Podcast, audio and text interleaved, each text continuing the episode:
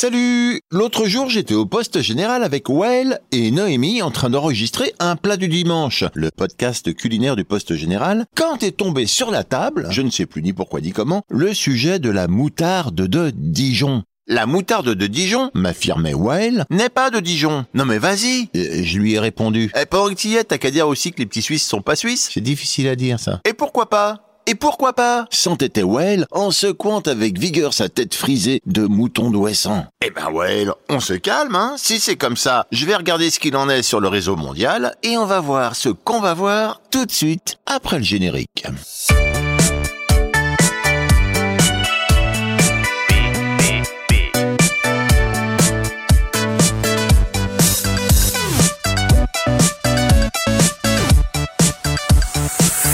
Bon bah alors aucun suspense, hein. personne n'a vraiment raison ou vraiment tort, la moutarde de Dijon vient bien de Dijon, sauf qu'elle ne vient plus de Dijon. Créée et fabriquée à l'origine à Dijon, la moutarde de Dijon n'est plus aujourd'hui que le nom d'une recette brevetée à Dijon avec des graines de moutarde brune, du vinaigre, du sel, de l'acide citrique et de l'eau. L'usine n'est pas à Dijon, mais à Chevigny-Saint-Sauveur, et les graines de moutarde ne viennent pas de Dijon, mais du Canada. J'ai été voir pour la moutarde de Meaux, et là, pas de souci, elle est bien fabriquée à Meaux.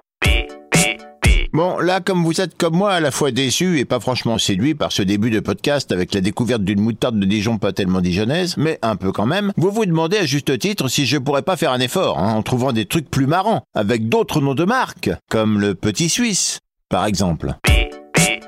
Le petit Suisse n'est pas suisse, mais normand. Son nom provient de la nationalité suisse d'un employé d'une laiterie près de Beauvais qui en 1850 a eu l'idée de faire ajouter de la crème à une préparation de lait destinée à produire des bondons. Le bondon, c'est un fromage. D'où l'expression Hum, il est bon ton bondon. Donc le petit Suisse est normand, mais retour de bâton, la fondue bourguignonne, la fondue bourguignonne ne vient pas de Bourgogne, mais de Suisse. Créée en 1948 par Georges Eisenwein, propriétaire du Café Bock à Lausanne. Alors on dit bourguignonne parce que c'est une fondue donc avec de la viande charolaise accompagnée de vin rouge de Bourgogne. Oui, c'était facile. Et les champignons de Paris?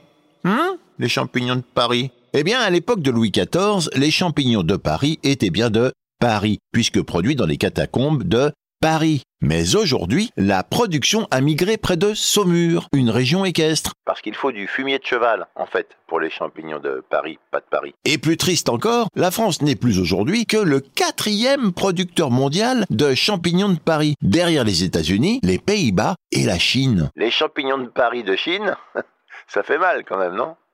Bon, en fait, c'est pas grave parce que le ping-pong, lui, il vient d'Angleterre. Le ping-pong.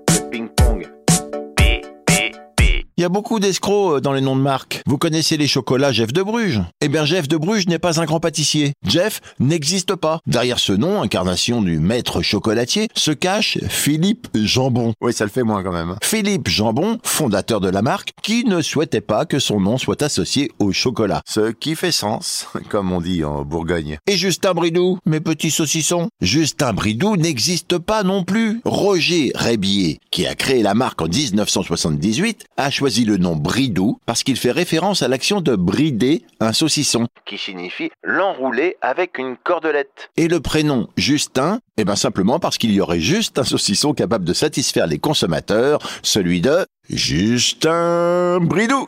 Mais c'est qui alors la photo de Justin? Sur les saucissons Eh ben, ben, bonne question, et j'ai la réponse. C'est Jean Fépon, un Savoyard auquel on a ajouté une moustache pour faire plus, euh, bah, bridou. Jeannot, qui a toujours refusé d'être rémunéré malgré le succès de la marque. Et puisqu'on rit, hein, on rit, donc, Oncle Ben. Oui. J'aurais pas dû la faire, celle-là. Uncle Ben, symbole de la marque de riz éponyme créée en 1943 aux États-Unis, existe. Uncle Ben existe. Eh oui, l'oncle Ben était un riziculteur connu dans la région de Houston pour produire la meilleure qualité de riz de la région. Mais le portrait logo de la marque n'est pas celui d'Oncle Ben. Non, non, non, non, non. Mais de Frank Brown. Non, je vais recommencer. Mais de Frank Brown, propriétaire d'un restaurant de Chicago dans lequel le créateur de la marque, Gordon Howell, avait ses habitudes. Bon, j'arrête là parce que je suis un peu dégoûté. Si ça se trouve, même le géant vert n'existe pas. hein. Encore et toujours dans les noms de marques, il y a aussi les noms qui sont choisis pour nous faire croire que les produits viennent de pays trop cool, comme Hollywood. Vous savez, la pâte à mâcher. Eh bien, la marque Hollywood n'existe qu'en France. C'est un ancien soldat américain, Courtland E. Parrott, qui en 1952 lance, en France donc, la marque Hollywood Chewing Gum. Des chewing gums fabriqués loin de la Californie, puisque dans la Vienne, hein, 86, à Saint-Genest d'Ambière, ou Saint-Genet d'Ambière, je sais pas comment on dit, notre Hollywood à nous. Finalement, oui. Agendas Agendas les glaces, Agendas. Eh ben, Agendas, ça ne veut rien dire. C'est juste un nom à consonance nordique inventé par deux glaciers new-yorkais d'origine polonaise pour surfer sur la bonne réputation des produits danois aux États-Unis et jouer sur l'image qualitative de l'artisanat européen. Sur les premiers cartons, il y avait même une carte de la Scandinavie. Bande d'escrocs. Salakis les fromages Salakis, là, au bon lait de brebis. Eh ben, les fromages Salakis n'ont aucune origine grecque. Ils sont fabriqués en Lozère, dans la commune de Masgros. Les fromages Masgros Au bon lait de brebeau. Le jambon d'Aoste, c'est super bon. Le jambon d'Aoste. Alors là, le jambon d'Aoste, c'est plus compliqué parce que le jambon d'Aoste vient bien d'Aoste, mais pas de la célèbre vallée italienne. Enfin, célèbre pour ceux qui connaissent, parce que moi... Non, non, non, non, non. Il vient d'une modeste commune de l'Isère, bah, qui porte le même nom, qui s'appelle Aoste, en fait. En jouant sur l'imaginaire du bon jambon italien, incarné par celui de Parme ou de San Daniele, la marque sème l'ambiguïté. Et on marche tous d'ailleurs. Hein. Et en plus, euh, la marque Le Jambon d'Aoste, française d'origine, a été vendue à, a été vendue à des Américains et aujourd'hui elle appartient à un Mexicain. L'arnaque internationale.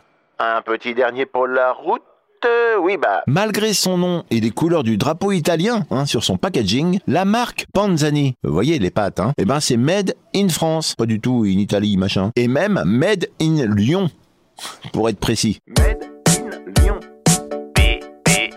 Voilà, voilà, voilà. Alors pour terminer ce podcast consacré au nom des marques bah, qu'on voit sur les packaging justement, hein, dans les supermarchés, tout ça, je me permets, et eh oui je me permets, en même temps je suis tout seul donc c'est facile, de dénoncer avec l'ONG Foodwatch et le hashtag plein de vide ces fabricants qui nous proposent des emballages gonflés d'air, hein, voyez les et mensongers qui masquent la quantité réelle de produits et donnent l'impression, en forme de certitude, d'être pris pour un con. Bon, ceci dit, PPP, c'est terminé. On se retrouve la semaine prochaine pour évoquer d'autres noms qui cachent encore d'autres noms. oui, et où ça? Eh ben dans PPP, bien sûr, parce que personne ne peut lire, écouter ou voir tous les trucs de dingue qu'on trouve sur Internet. Salut